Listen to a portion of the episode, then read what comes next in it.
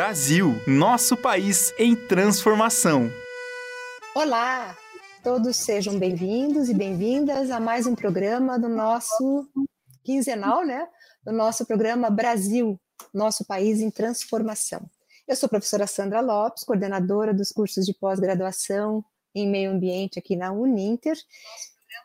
E nós vamos falar sobre é um assunto bastante interessante. Temos um convidado bastante especial aqui na Rádio Uninter, a rádio que toca conhecimento.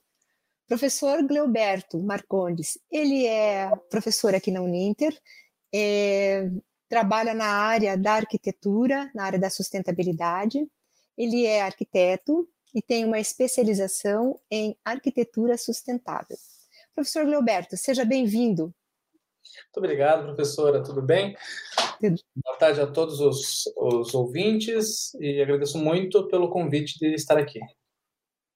Então, hoje nós vamos falar sobre a sustentabilidade, sobre a arquitetura. Tem uhum. alguma coisa a ver com o meio ambiente? Com tem, certeza tem. sim, né, professor? Tem, com certeza. Podemos começar então pelo o que o pessoal mais conhece, que é pode fazer uma abertura, pode fazer uma explanação, professor Gilberto, mas poder, podemos começar pelo telhado verde, que é algo que grande parte da população tem uma visibilidade maior e um conhecimento maior sobre a arquitetura sustentável. É verdade, é, é um dos itens da arquitetura sustentável que mais aparece para o público, né? Porque muitas estratégias estão no edifício, mas você não consegue saber se você não projetou, se você não estava durante a construção. Mas o telhado verde não, é, um, é algo que está é fácil de você visualizar, né? E ele possui diversas vantagens, é, tanto para o edifício, tanto para o usuário, quanto para o meio ambiente, né? A gente pode falar de um da diminuição de, da poluição na onde ele onde ele é implantado, porque como ele, ele traz muito verde, muita, muitas plantas e afins pro local, as plantas realizam a fotossíntese e por isso auxiliam na diminuição da, da poluição. Ele ajuda também a controlar as ilhas de calor, é, onde ele é implantado. Claro que quanto maior número de metragem quadrada desse desse telhado verde, melhor para ajudar nessas ilhas de calor, né? As ilhas de calor elas acontecem centros urbanos, então precisa de grandes áreas, mas imaginando um cenário ideal, onde vários é, edifícios colocam esse telhado verde, com certeza isso poderia ajudar para a diminuição dessas ilhas de calor, né? É, falando um pouco dos usuários desses edifícios, eles teriam um maior conforto térmico dentro dessas edificações, porque esses telhados verdes eles auxiliam muito nesse controle térmico. Eles, eles não permitem que a grande carga térmica solar entre tanto na edificação, né? Porque no telhado verde ele tem várias camadas é, que fazem essa filtragem, que seguram esse calor, né? Então ele possui diversas, é, diversos benefícios. Até Outra... perguntar, mesmo, professor Gilberto, ia perguntar exatamente sobre isso. Existe um pré-requisito, existe um algo que, quando a gente está construindo, precisa é, seguir para ter esse telhado verde ou simplesmente instala esse telhado verde? Existe estudo para plantas? Quais são os melhores? É, a, a, espessura? É que, na, na verdade, assim, o telhado verde ele implica em uma carga extra na estrutura. Então, é importante que isso já seja planejado de antemão para que você tenha uma garantia que a estrutura suporta esse peso, certo? Esse é um, dos pontos a ser analisados. A outra é o clima em que isso vai ser implementado. É, em um clima tropical, um clima subtropical, você tem que analisar qual vegetação específica para cada local e qual vai se adaptar melhor, sabe? Porque senão você até consegue fazer a, implantação, mas depois de pouquíssimo tempo essa vegetação acaba se deteriorando rápido, sabe?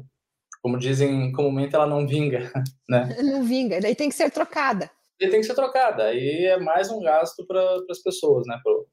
Para o dono. E a irrigação disso, uma curiosidade de quem é leiga. É a irrigação ou a manutenção desse telhado verde. Uhum. É, essa manutenção... coisa específica?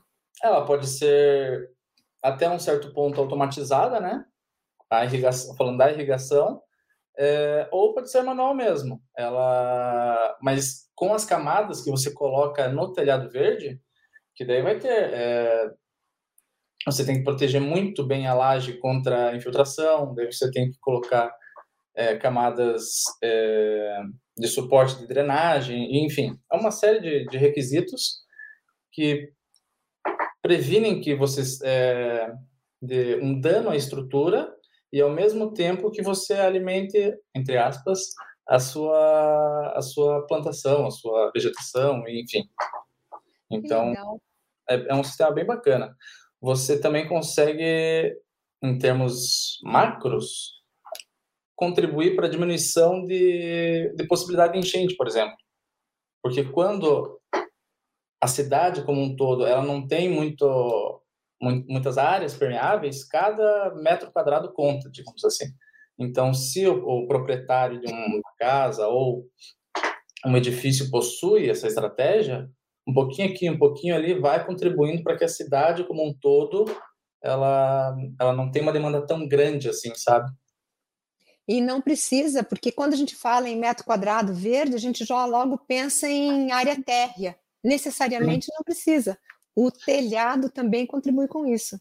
Exato, exatamente. Até em termos é, urbanísticos, na, na lei para você construir algum, alguma edificação, você tem uma taxa de permeabilidade que você tem que, que deixar disponível e respeitar no terreno, mas isso normalmente é vinculado a um espaço no térreo como você falou. Então, ainda não se considera essa área na cobertura que pode muito bem ser um grande aliado para a cidade, né? E tem um benefício muito grande, como você falou, professor, é para o meio ambiente, para os habitantes, né? Para o pessoal que vive nessas grandes centros, nessas cidades, né? Sim, com traz, traz Isso me faz lembrar outro detalhe muito importante, porque uma vez que você é, trabalha com essa sustentabilidade verde né, no telhado, é, uhum. falei sobre a irrigação e tal, faz, traz um tema muito legal também que é sobre o reuso da água. Sim, com certeza. Na parte da arquitetura, na parte da sustentabilidade e tal, como está sendo feito isso? Como está sendo fe a aceitação, a empregação, como está sendo empregado isso, Olha, o reuso da água na? O, o reuso da água, ele, ele possui algumas etapas, né? E eu, eu sei que ah, quem está assistindo a gente é do Brasil inteiro, mas eu vou dar um exemplo mais local que acho que pode pode fazer com que as pessoas entendam qual a importância desse reuso da água. Uhum. Aqui em Curitiba, por exemplo, é, nós estamos com racionamento de água já faz um ano, professora? Um pouco mais? Um pouco mais de um ano. Um pouco mais de um ano. Uma crise hídrica bastante acentuada, né? Bastante acentuada, bastante grave. E eu não tinha visto no, na minha vida, né? Eu nunca tinha visto algo do tipo. E locais que possuem esse reuso de água das chuvas, com certeza estão sentindo menos isso. Então, para nós que não temos a cada, acho que é dois dias e meio, vem um rodízio, essas pessoas com certeza têm um impacto menor. Por quê? Como é que funciona esse sistema? Quando acontecem as chuvas, ele pode ser perfeito, é, só um parênteses, ele pode ser perfeitamente é, aliado ao sistema de telhado verde. É, quando vem a água das chuvas, é, você capta essa água, tanto por telhado verde ou por um telhado convencional, e você armazena essas águas. Só que elas têm é, determinados tipos de uso possíveis, certo? Então você não pode utilizar essa água para qualquer fim. Você ah, armazena... ele, tem, ele tem umas restrições, né, pra, para Exato. o uso, né? O Sim, exatamente. Então você coleta essa água da chuva, armazena ela e você faz um processo de filtragem nela também. E você pode disponibilizar ela para alguns usos específicos da sua casa. Por exemplo, por uma torneira é, de jardim, você só vai usar para lavar uma calçada, para, enfim, lavar um muro. Você pode utilizar para lavar roupa, você pode utilizar para num tanque externo, sabe? Você pode utilizar na descarga, mas você não pode utilizar em torneiras internas, você não pode utilizar para consumo, você não pode utilizar para lavar uma louça, por exemplo.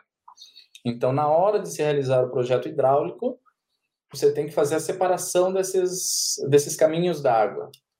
Hum, já é feito já na, na planta ou no projeto. Exatamente. No projeto hidráulico, então, é, você já tem essa informação que você quer fazer o, uso da, das águas pluviais e você já separa esses sistemas. Em, em habitações que, que já foram construídas e, e, o, e a pessoa quer instalar esse tipo de sistema, tem como fazer também. Mas é uma captação, sistema... né? Isso, captação exato. da água da chuva, principalmente. Isso, daí você tem a tua cisterna separada e daí você vai disponibilizar ou uma, uma torneira específica que sai dessa cisterna ou algo do tipo que daí é algo mais pontual, você não vai ter isso disponível em diversos pontos uh, do terreno, assim, sabe? A não ser que você use uma bomba ou algo do tipo. Mas também dá para fazer. É um sistema interessante também. A gente tem percebido bastante em casas, em residências que já são, como o caso que você falou, né, professor? É, que já tem a, a construção mais antiga, que uhum. até não era nem exigência e nem era usual a Sim. captação desta água. E o índice de chuvas aqui no sul, em várias regiões do Brasil, né? É uhum. bastante alto, o índice é alto, né? De, de, de chuva era ao menos, né? É verdade. Estamos assim passando por uma crise hídrica, mas a gente espera que ainda continue, né? Que retorne ao índice maior de chuva.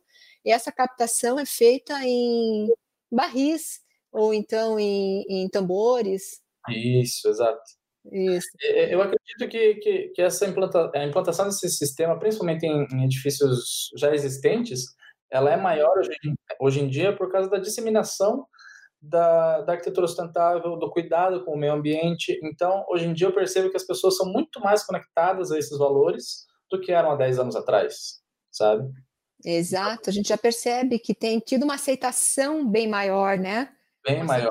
É, uma aceitação e também mais do que aceitação e consciência de cada um, é a disponibilidade desse serviço também. Tem, uhum. Tinha um custo bem mais alto, não tinha essa disponibilidade de tambores para essa captação, ou você fazia já na, na construção, é, muita gente não utilizava ou não utiliza plantas é, feitas por, realizadas por arquitetos tal, e depois quer implantar e não pode. Tem esses entraves né, normais da sociedade mesmo, e agora a gente percebe que o serviço está sendo mais disponível e mais acessível também. Outro serviço bem interessante também, não só esta captação, rios da água, são, como você falou mesmo, professor, sobre uma restrição de impermeabilização, né? Uhum. permitido em cada construção. Hoje Sim. é comum, mais comum, não tão comum, mas já está se tornando mais comum, as calçadas ecológicas. O que são essas calçadas ecológicas? É, as calçadas ecológicas são calçadas que elas, elas tem uma permeabilidade muito maior, então, quando a gente pensa no, no urbano como um todo, uma cidade que tem, sei lá, um milhão, dois milhões de habitantes, isso causa um impacto gigante, essa permeabilidade. Então, quanto maior essa taxa de permeabilidade das calçadas, maior o benefício para as cidades, né? Então, nós temos... Pode falar. Então, essas calçadas, elas têm ajudado imensamente na drenagem, né? Sim, com certeza. Quanto e, e, assim nós temos diversos tipos de calçadas que podem ser usadas. É, dependendo do, da cidade, ainda são implementados aqueles sistemas antigos, onde quase tudo é pavimentado e a, a taxa de permeabilidade do material colocado é quase zero, então a cidade sofre muito com isso. Enchentes podem acontecer, diversas coisas, sabe? E se você coloca um concregrama, que é aquela mistura de concreto com uns vazados que entra uh, uma grama ou só é, área permeável em si, você já coloca um índice muito maior na sua calçada e, consequentemente, na sua cidade. Hoje em dia já, já tem disponível no Brasil concreto permeável. Então, você olha, é um bloco de concreto só que tem até uns, alguns vídeos da pessoa colocando uma jarra de água em cima e saindo água embaixo. Então você tem possibilidades para isso, sabe? Até mesmo o paver ele tem um certo nível de, de permeabilidade. Ele, esses índices eles variam de prefeitura para prefeitura que consideram um índice específico, mas é, de qualquer maneira eles já são um auxílio grande à cidade, né? já, já auxiliam nesse processo de drenagem. Auxilia também na respiração do solo, né? Porque o solo precisa respirar. Sim. É, com certeza deve auxiliar até a parte interna das residências quanto a mofo ou umidade, porque se o solo que está ao entorno tem essa, res, é, essa respiração, essa permeabilização, né, permeabilidade, uhum. ela diminui. Eu imagino que diminua até a umidade interna da casa, né? Com certeza, com certeza. E é, eu não sei o, o, motivo, mas muitas casas, de, é, pelo menos aqui na, na, minha cidade, na nossa cidade, é, o pessoal gosta muito de colocar azulejo em tudo na frente, assim, no piso. E às vezes eu falo, oh, cuidado com isso, cuidado, porque isso pode trazer tanto malefício, tanto para você lá dentro da sua casa, quanto aqui fora, quanto na tua rua, sabe? É, é, as pessoas às vezes precisam de um olhar mais clínico nesse tipo de, de situação, mas é como eu falei anteriormente, eu acho que aos poucos esse, essa consciência está crescendo. Vai, vai, crescendo, né? Uhum. Mas para que isso é, ocorra, essa, esse novo comportamento de permeabilidade de solo, existe é, normas, alguma normativa que a pessoa precisa seguir na hora de fazer a construção, é, normas de urbanísticas ou qualquer coisa assim, professor? Existe, existe. Aí varia muito de cidade para cidade. Falando aqui de. Curitiba, existem é, a prefeitura ela permite alguns tipos de piso a serem usados tanto na, na, na calçada da frente da sua casa, que você também tem que prever no projeto, e aí varia tanto com a região quanto com o índice de permeabilidade, é, quanto também tem algumas regras de permeabilidade para a parte interna do terreno, né? Eu acredito que pensando no meio ambiente de uma maneira geral, algumas algumas regras urbanísticas poderiam ser ou previstas, adicionadas, pensadas, algo do tipo, onde você incentiva o proprietário a a ter algumas estratégias sustentáveis no próprio edifício. Em contrapartida, você permite que ele construa mais, não sei, 50 metros quadrados. O cálculo em si tem N maneiras de se fazer, mas ter um maior incentivo é, em leis mesmo para essas estratégias, sabe? Eu acho que poderia ser algo muito bom. Já existem algumas, mas acho que com o avanço das tecnologias sustentáveis, as normativas elas precisam se adaptar. Se adaptar. É porque é, esse tipo de construção, por ser um, uma visão nova, um comportamento até do, do, do consumidor, né, uhum. né? mais atual, mais moderno, muitas vezes a gente não tem nenhum conhecimento. Né? É. E, e muitas vezes também a gente julga que vai ser mais caro por ser algo, uma tecnologia mais nova ou um novo modelo de construção, né? E aí acaba até descartando a ideia, nem se aprofundando, nem buscando as alternativas. Mas eu acredito que o novo comportamento, tanto do, do consumidor quanto da, dos profissionais da área da arquitetura, é disseminar mesmo cada vez mais, porque do jeito que a, a urbanização está assim é, a passos muito largos, né? Uhum. É, a parte da ecologia urbana, a parte da urbanização, das construções sustentáveis. É, o pessoal está indo atrás mesmo de alternativas que às vezes no início tem um custo um pouquinho a coisa mais elevada, mas depois tira nos benefícios, Sim. números que você falou e que são enormes, né? Por Sim. exemplo, no lugar de você impermeabilizar todo o piso em torno da sua casa, se você deixar um espaço para fazer uma hortinha, né, caseira, Sim. nem seja para as coisas básicas, temperinhos básicos, umas flores que você gosta de cultivar, é. além de te dar o prazer de mexer na terra, no pouco espaço que, de, que você deixou, né, ou no espaço que você deixou, ainda você auxilia, né, muitas vezes, na parte da sustentabilidade, o que hoje é muito comum, né, professor Roberto? É verdade. A gente vê em vários espaços públicos, inclusive, né? Uhum, é verdade. Eles Aqui estão... estão saindo alguns já com essa proposta, né? É, em vários lugares aqui no norte do Brasil, a gente já tem ouvido falar, uhum. visto já, né, por pessoas que a gente tem contato tal, no Nordeste. É, a região é, tem, as regiões têm se mobilizado na busca da sustentabilidade mesmo e da melhoria da qualidade de vida urbana, porque a, a previsão é que aumente até mais de 20% até o 2030, né? Não hum. trabalhando com os ODS, que são os Objetivos de Desenvolvimento Sustentável, né, da ONU, que uhum. tem a Agenda 20 2030, que agora já está indo para 2050, mas a de 2030 nem está sendo cumprida ainda. É, eles, eles têm uma previsão de que mais de 20% a população urbana vai aumentar até 2030. Veja, a população urbana já é altíssima. Sim. E para que ele tenha uma condição digna de moradia, de sustentável mesmo, né? Não uhum. para cada indivíduo, mas para a sociedade. A gente fala em quando a gente fala em sustentabilidade, meio ambiente, a gente pensa na sociedade, né? Pensa no todo. Né? Exato. É, essa, essa, tem vindo para ajudar, né?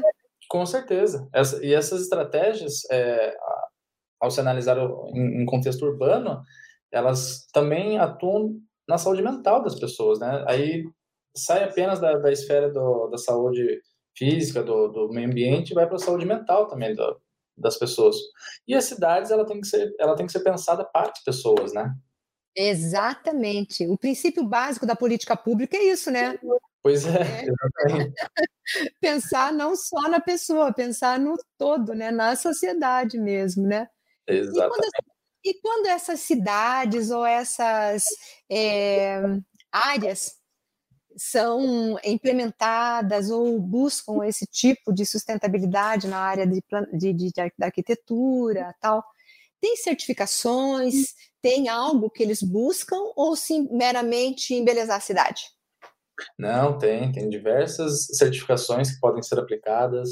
Existem certificações para diversos níveis de projetos, né? Desde um projeto de interiores, que é pequenininho, que pode ser só um ambiente, até o urbanismo, até o master plan, até o planejamento de uma cidade mesmo, assim. Então, quando você é, tem todo o, o, seu planejamento sustentável em grande escala, Sim. você pode procurar certificações, você normalmente já trabalha desde o início com essa certificação em vista, né, com o manual dessa certificação junto com você. E existem diversas é, certificações. Você tem a certificação LEED, que é da. E a certificação LEED, vamos deixar bem claro para o pessoal que nos ouve. a, a, a, certificação LEED é um sistema de certificação sustentável que ele, ele atesta que o seu edifício, o seu ambiente, o seu, enfim, o seu condomínio, ou enfim, ele, ele possui estratégias eh, sustentáveis aplicadas nele, ele possui materiais, ele possui diversos itens que possuem uma, uma procedência sustentável. Então, o resultado final acaba sendo um, um, um edifício que possui um, um, impacto muito menor no meio ambiente, certo? Então, você tem diferentes selos dentro do LEED, por exemplo. Você tem o selo Platinum, que é o que é o, é o edifício que melhor tem um desempenho dentro das regras da, do LEED. Você tem o ouro, você tem o prata, você tem o, apenas o certificado convencional. Então, todas essas certificações atestam uh, a qualidade e a, e a, preocupação em todos os processos do, da construção do seu edifício. Mas para conseguir essas certificações ou esses selos, existem etapas que essas construções sustentáveis precisam seguir? Há diversas etapas, diversas, tanto no projeto quanto na execução. Durante a execução, você tem que é, colher certificados e atestados de diversos itens, diversas etapas, diversos fornecedores. É, a procura por materiais também tem que ser um material que o próprio material já tem um, um certificado sustentável, às vezes. Então, é uma série de normativas que você tem que seguir para conseguir essa certificação. Não é simplesmente pensar num projeto sustentável e e aplicar, sabe? Você tem que conseguir diversos itens que atestam a sustentabilidade dos itens empregados na obra, né? E as construtoras têm buscado esses, essas certificações, tem, tem. Selos, professor? Sim, a, o número de certificações tem crescido muito nos últimos anos, muito nos últimos anos. O Brasil é um dos países que mais atesta, inclusive, é, falando de LID, né? Se não me engano, é o segundo ou terceiro, mas é, é, um dos que mais atesta, então é, é um número impressionante. Inclusive, aqui no Brasil, nós temos alguns dos edifícios mais sustentáveis do mundo. Temos o edifício que é net zero, que é quando você não utiliza o cálculo de, de uso de água e de reuso, é, ele se equivale, sabe? Então, você não, não utiliza, não tem déficit de água mensal no seu edifício. Então, principalmente aqui no Brasil, nós temos grandes exemplos de, de edifícios certificados eh, de, com sustentabilidade. Mas além também. Oi? Além desse, desse selo ou dessa certificação do edifício do LEED, existem, existem outros, professor? Existem, existem, tem diversos. Nós podemos citar aqui o processo Aqua, que é um processo, inclusive, que eu gosto muito, porque eu acho que ele leva em consideração outros itens que também são importantes é, para a obra e para a sustentabilidade, como o entorno. Você analisa o entorno, vê quais são as as necessidades desse entorno. Tem a certificação WELL, que leva é, em consideração o bem-estar do usuário, esse é o foco da certificação. Então, é, tem diversas certificações que, que podem ser citadas, mas para uma pessoa que ela tem uma vai construir sua residência pequenininha que não quer investir numa certificação é, sustentável, existem também estratégias passivas que a, que a pessoa pode utilizar e que vão ter um impacto muito grande também na sua qualidade é, dentro do ambiente. Então, a pessoa. E ele pessoa... busca o que nessa, nesse, nessa residência menor, né? Uhum. Ele busca que elementos, ou que áreas, ou que segmentos para se tornar mais sustentável e ter esse reflexo positivo depois para o bem-estar ou a saúde de quem está vivendo ali. Eu acho que a primeira coisa que, que a pessoa deve se é, deve pensar é sobre a, localização do seu da, da, sua casa, se ela for construir um projeto do zero, né? A, a correta orientação de cada ambiente, cada ambiente ele tem um, uma demanda é, específica, certo? Então, por exemplo, em uma cozinha onde você está trabalhando com temperaturas mais elevadas, tem água fervendo, tem o forno aquecendo, você não quer que o ambiente tenha um, um impacto da radiação solar muito grande. Então você coloca ele em um local onde esse sol não vai pegar tanto. No, em boa parte do Brasil, no hemisfério sul, na verdade, o, o sul não recebe tanta, tanto, tanta radiação solar. Então a cozinha você pode deixar no sul. Quando você quer ambientes que, que recebam uma maior carga solar, quartos, sala, você coloca eles no norte porque daí lá eles recebem sol durante a maior parte do ano. Claro que você tem que controlar esse esse acesso, digamos assim, do sol no, em cada ambiente, por brises, por vegetação, por N, N estratégias. Mas só de você ter essa possibilidade do raio solar no seu ambiente já é um. Nossa, isso facilita muito o convívio da, da pessoa no, no ambiente que, que ela está. Outras estratégias, você pode trabalhar com ventilação cruzada. A ventilação cruzada, ela troca o ar do meio ambiente, ela, ela limpa o ar, porque daí não fica só aquele mesmo ar de sei lá quanto tempo. Então, isso é muito importante também, sabe? Então, tem diversos itens que a gente pode citar aqui, que são estratégias passivas, é, e que podem agregar muito na qualidade interna dos ambientes, podem agregar muito, consequentemente, na, na a saúde das pessoas, né? Essa ventilação cruzada seria é, posicionamento direcionado para janelas e portas, janelas, janelas, portas e portas, como é? Isso, você coloca, é, pensando em um ambiente visto de cima, na planta, uhum. você tem que garantir que o ar ele venha da, da área externa entre no ambiente e saia para outro ambiente ou para a área externa do outro lado. Então, isso pode acontecer tanto com uma janela e uma janela, janela e porta, é, e também em diferentes alturas da edificação. Se você tem um sobrado que ele tem um pé direito duplo, que é quando você tem, você não tem uma laje separando é, a altura de, de uma determinada parte, Você pode ter uma abertura embaixo e outra em cima, em lados opostos, então você consegue ter essa troca de ar é, de uma maneira cruzada e vertical, sabe? O ar se movimenta, o ar quente sobe, o ar frio desce, você faz o ar gerar. Então, tudo isso é muito bom para o ser humano. E isso aí ajuda é, a qualidade de vida do morador. Do morador. Né? Do morador. Imagina. Isso daí realmente é um, uma melhoria imensa. E grande parte das casas tem problema de umidade e tal, porque às vezes não é pensado essa estratégia. Imagine um local que você está 8, 10 horas por dia, às vezes mais, 12 horas por dia, todo dia, por 10 anos que você mora numa casa que não tem um planejamento, que não tem essa estratégia aplicada. Imagine o mal que isso pode fazer para a sua saúde. É, a respiração, a parte respiratória, né? Professor Gilberto, maravilhoso tema, maravilhosa sua explicação, mas infelizmente o nosso tempo ah. está esgotando. Acredita, professor? Está maravilhosa a conversa. Com certeza tem muita gente ouvindo aí, gostando do tema. Quero agradecer a sua participação, o seu compartilhar, né? Seu conhecimento, tal. Se tiver alguma consideração que queira fazer, eu já deixo meus agradecimentos e vamos nos encontrar daqui 15 dias. Professor, se tiver algo, pode deixar para os nossos ouvintes.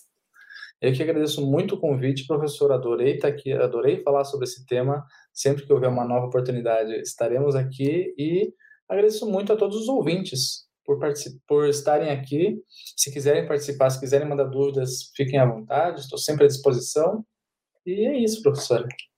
Valeu, viu, professor? Então, até a próxima na nossa rádio Uninter, que toca conhecimento.